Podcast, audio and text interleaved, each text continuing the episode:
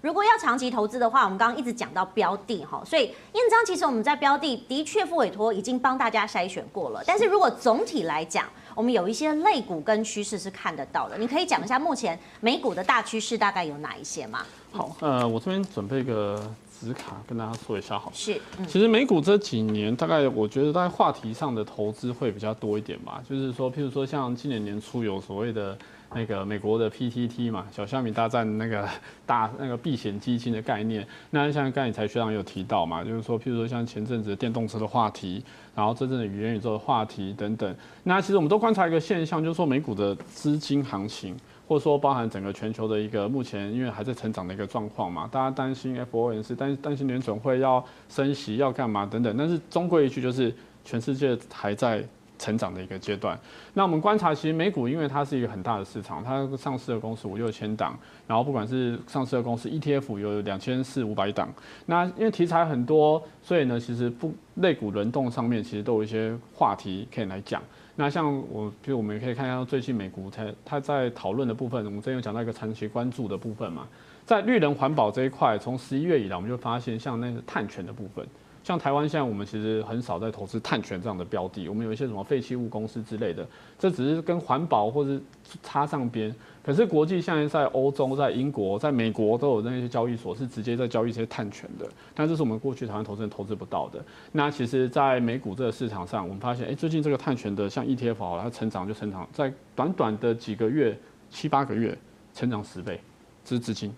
就直接成长十倍。那不止它的价格涨，是整个规模都成长。好，所以我觉得这就是一个话题趋势啊。那像刚才讲的元宇宙，当然不用去提。那个从六月、七月，台湾这两个月炒很热啦，但实际上六月、七月美股那边有一个元宇宙的 ETF 挂牌，它也是规模成长很快。是。那这其实都是说，其实我们看到台湾其实有时候话题性很热的一些标的，其实可能在美股那边，可能 maybe 两三个月之前，人家就已经开始在动了。所以我们看到像 FB 它改名 Meta 嘛。那这个部分其实都在讲这个故事在里面，包含电动车，包含什么？所以我认为其实这个应该还是目前的趋势啦。美股我们关注的重点大概还是会放在这些地方。那你刚刚讲了软体跟工具嘛，但事实上这个 devices 哦，尤其是这个我们使用者装置，还有所谓的基础设备，因为网络的建制啊，五 G、六 G 的发展，其实你未来也有看到一些机会。对，因为其实应该这样讲，就是说设备的东西，包含我这样讲啊，我们看美股很多东西，我。觉得可以观察一个焦点，譬如说像半导体的题材好了，因为像我一直在讲美股，你问我长期看法，我这边放一个东西好，放这个好，给大家参考这张。呃，这个呢，其实是在讲最近大家常在讨台湾自己，因为我们台湾其实是一个半导体很成熟的一个国家嘛，那我们其实很多时候都在讨论我们在经济发展上面半导体护国神山跟我们的一个关系呀、展望。那我讲这件事情是因为现在其实大家最常讨论就是供应链缺料。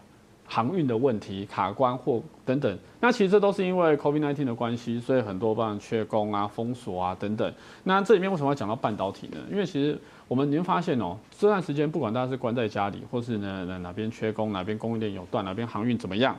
但是我们人类都在追求一件事情，追求更好的生活。我们都是想要让自己过得更舒服。那有个东西它帮我们创造生活、创造更舒服，就是科技。那科技这些创新里面，其实就是刚才讲到的这些 device 这种这些这些器械等等，就像我们的手机越用越好，然后像我们现在开始有一些行动装置啊等等。那所以我们认为，其实你看美股好，就是虽然有供应链的问题，有什么半导体、什么什么航运的状况等等，但是如果中长期趋势投资美股，我们在看它的展望，其实我们觉得，你看科技半导体这种的，它的行情跟它的未来的，因为人类都想要追求更好，所以它长期投资是很有价值的。如果展望二零二二年哈，我们看到这是半导体科技业嘛，另外其实还有一个洁净能源，就是刚刚燕章提到的部分。所以学长过去有投资很多 ETF，我相信你也看到很多的机会。可不可以从 ETF 的角度来跟大家讲一下？其实在这个被动投资当中呢，你有发现说，哎，ETF 历年的投资表现跟报酬率，可能比单单买一档股票更有价值。嗯，对，因为其实不管你买什么股票哈，或是买某个趋势类别的。的标的一样哦，那你都是要做一些相关的研究。那如果没有做研究的话，我建议一般的投资人还是投资全世界大范围的 ETF 会比较好一点，因为它也有经过实证证实哈，它大概长达十到十五年以来，约莫可以打败九成多的基金呢。所以其实很多基金在长期以来都打不过你的定期定额投资。那所以我会建议一般的投资人就直接买这样的一支 ETF 就好了。好，那我现在就来介绍一下这支 ETF。这支 ETF 我会推荐各位买的是全世界的股票 ETF，它是先锋集团出的。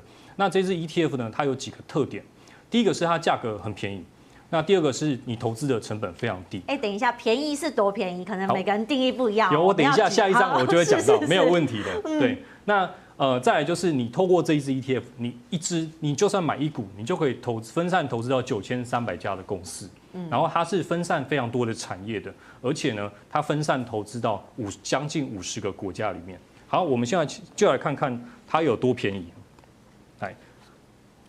来，好，各位可以看到哈，这个价格，你看哦，它现在一股约莫在一百到一百一十元美金啊，那每股都是我们一股一股买的嘛，所以其实大概新台币三千元你就可以入手。其实比多数台股应该都还要相对便宜很多，对，可能少一个零哦。对，你看光是 ETF 零零五零要多少钱？那零零六二零八要多少钱？所以它其实是非常便宜的哦。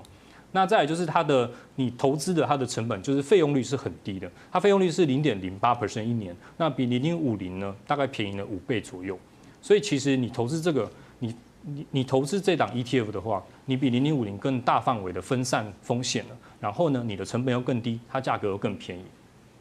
好那我们可以再看一下，我们可以看一下，就是它九千三百家公司是投资哪一些公司哈？像刚刚那个燕章有提到说，其实现在是科技，基本上是科技公司，它在领导我们世界的潮流嘛。那这这的确没错，因为呃，在 VT 里面呢、啊，它前十大的公司就是我们很熟悉的 FAAMG 公司。你看，呃，微软、苹果、Google、亚马逊、特斯拉等等这些公司，它都有在里面哦，包含呃改名 Meta 的 Facebook。还有 NVIDIA 半导体，甚至是台湾的台积电，其实前十大公司约莫占这一档 ETF 的十五点八 percent 左右。所以其实呢，你投资这这一档 ETF，你也其实有点偏重在投资这些前几大的公司里面，所以你也掌握到了这些趋势。好，那再来就是我们可以看到它的公司的产业的分布。你看科技它也是稍微占重一点，但其实它有不少的 percentage 是分布在其他的领域，像是可选的消费品。或是金融、医疗保健、工业等等的，还有其他，就是它有不同的细分领域，基本上它都有投资到了，所以你不用担心说你会错过哪个产业的报酬，或者是你要去追哪些产业的趋势都不用，你投资这一支呢，它会很好的帮你分散资金到各个产业。再来，我们可以看到哦，我们可以看到，你看到它。投资近五十个国家是哪几个国家呢？我们可以看到，其实它在不同世界各地的领域都有。譬如说北美的话，它约莫在六十 percent 是投资在美国，因为美国毕竟是现在世界最强的市场。那再来，它有一些两三 percent 是投资在加拿大。那欧洲的话，就是欧洲的经济火车头，像是英国、德国或是法国、瑞士这些国家。那太平洋区域呢，像是呃日本、韩国等等这些国家。新兴市场的话，就有中国、台湾还有印度。所以其实你想得到的国家，已开发的、开发中的国家，它都有投资到了。所以这一档 ETF 其实它 CV 值蛮高的。那我们可以再来看看它的表现哦。它的投资表现其实也是蛮惊人的，因为它是从二零零九年上市的嘛。如果在二零零九年你开始投入，譬如说我们投五十万好了，那在二零二一年，也就是说经过十二年过后呢，你会得到的是成长四倍，就是说五十万会涨成。两百零八万，那这边我们就没有计什么通膨或者下单手续费了。那假设你在那时候你是投两百万的话，到现在你是得到八百万，那年均报酬约莫在十一点多趴，其实还是蛮不错。因为这之中你其实什么事都没有做，你就是这样定期定额，或者说你单笔投入。我这边举的是单笔投入例子啊，你就单笔投入之后，你就关掉 APP 删掉它，然后十二年后再看，你就是会得到这个金额。所以其实它的报酬率还蛮好的。那学长你是什么时候投入的？呃，我是大概，因为我一开始先先买 VTI 嘛，我是后来才买 VT 的，嗯、所以我可能是大概这三年才买 VT 的。哦，这三年，所以其实报酬率也大概有大概五到七趴左右。其实超过啊，因为我在、欸、没有，因为我在大跌，